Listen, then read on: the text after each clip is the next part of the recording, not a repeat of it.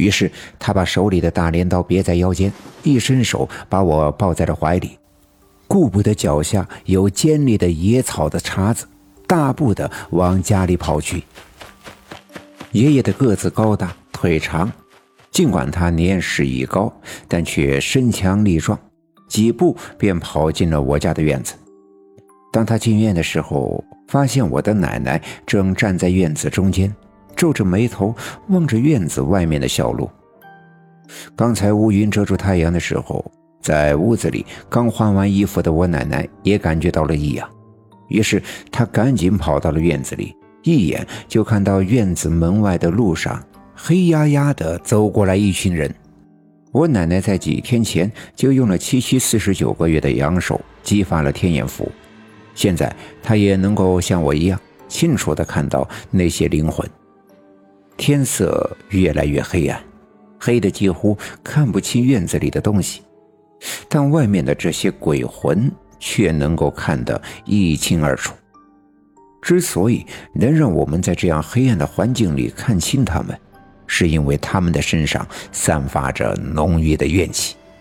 这些怨气化作刺骨的寒冷，冰冻着每一个能看见他们人的心。和每次一样，他们排着队伍从我们家的门口走过，一直向西。不一会儿，队伍的前头便消失在茫茫的夜色之中。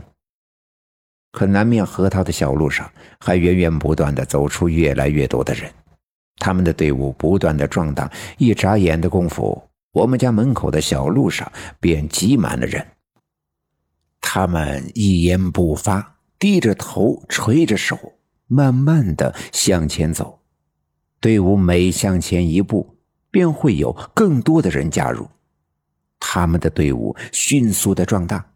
那寒冷的气息便也越来越浓重，而跟着我跑出来的我爸爸和我妈妈，以及抱着我跑回院子里的我的爷爷，只能感受到气氛不对，并且对这块突如其来的乌云感到恐惧，却不能像我和我奶奶这样看到外面的鬼魂，但他们却能分明的从我和我奶奶凝重的神色里知道。发生了不简单的事情。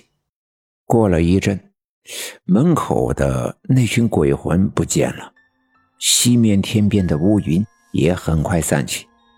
太阳早在开始的时候就落了山坡，但西面的天边仍残留着橘红色的晚霞。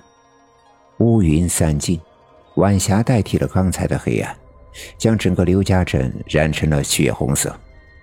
我奶奶摇摇头，叹了一口气。转身对我爷爷说：“老头子，赶紧进屋洗把脸，换换衣服，咱们上东街去大勇他姥爷家吃饭去。”我和奶奶走到了大门口，向西张望。等候爷爷换好衣服出来的时候呀，那群鬼魂早已看不见踪影。于是我们一家人走出院子，关紧了院门。爷爷在院墙边上的一个墙窟窿里摸出了一把铁链，把大门给锁好。我们一家人顺着小路往东走，我爷爷大大咧咧背着手走在前面，我和奶奶心事重重走在后面。路过刘老七家门的时候，他们家的屋顶烟囱上冒着炊烟，在屋里点着电灯。刘老七在院子里拿着铁把子，给他们家的大母驴一下一下地梳理着后背的毛。那头大母驴低着头，啃嚼着地上放的一捆干草，十分的温顺。刘老七并没有注意到我们一家从大门口经过，我们也没有去惊动他。刚才的那片突如其来的乌云。对于刘家镇的村民来说，没有什么特殊的感觉。很多闲着没事的人会站在院子里，朝着西面的天空看新鲜。而当乌云散去的时候，便都回到了屋子里。老婆孩子热炕头，炖上一盆酸菜，烫上一壶白酒，呲啦一口酒，吧嗒一口菜。外面的事他们不知道，也不会因此忧愁。而我和我奶奶却不同，一路向东走，走到王革命家的时候，不由自主地停住了脚步。不出我奶奶所料，刚才那些鬼魂仍旧像每次一样进入了王革命家，想必也被吸进了地穴，像我上次看到的那样，被小毛驴拉着的石磨眼磨，阴气变成黑水来供养王革命。想到这儿，我和我奶奶都忧心忡忡。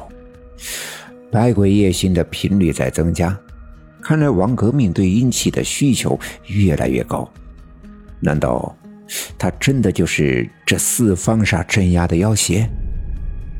如果真的是这样，那么他试图突破封印的日子岂不是越来越近了？